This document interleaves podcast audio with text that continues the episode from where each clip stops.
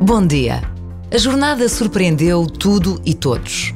Não só pelos números extraordinários que encheram ruas, praças e recintos, mas acima de tudo pela alegria, a resistência, a emoção, a fé que milhares e milhares de jovens trouxeram ao nosso país.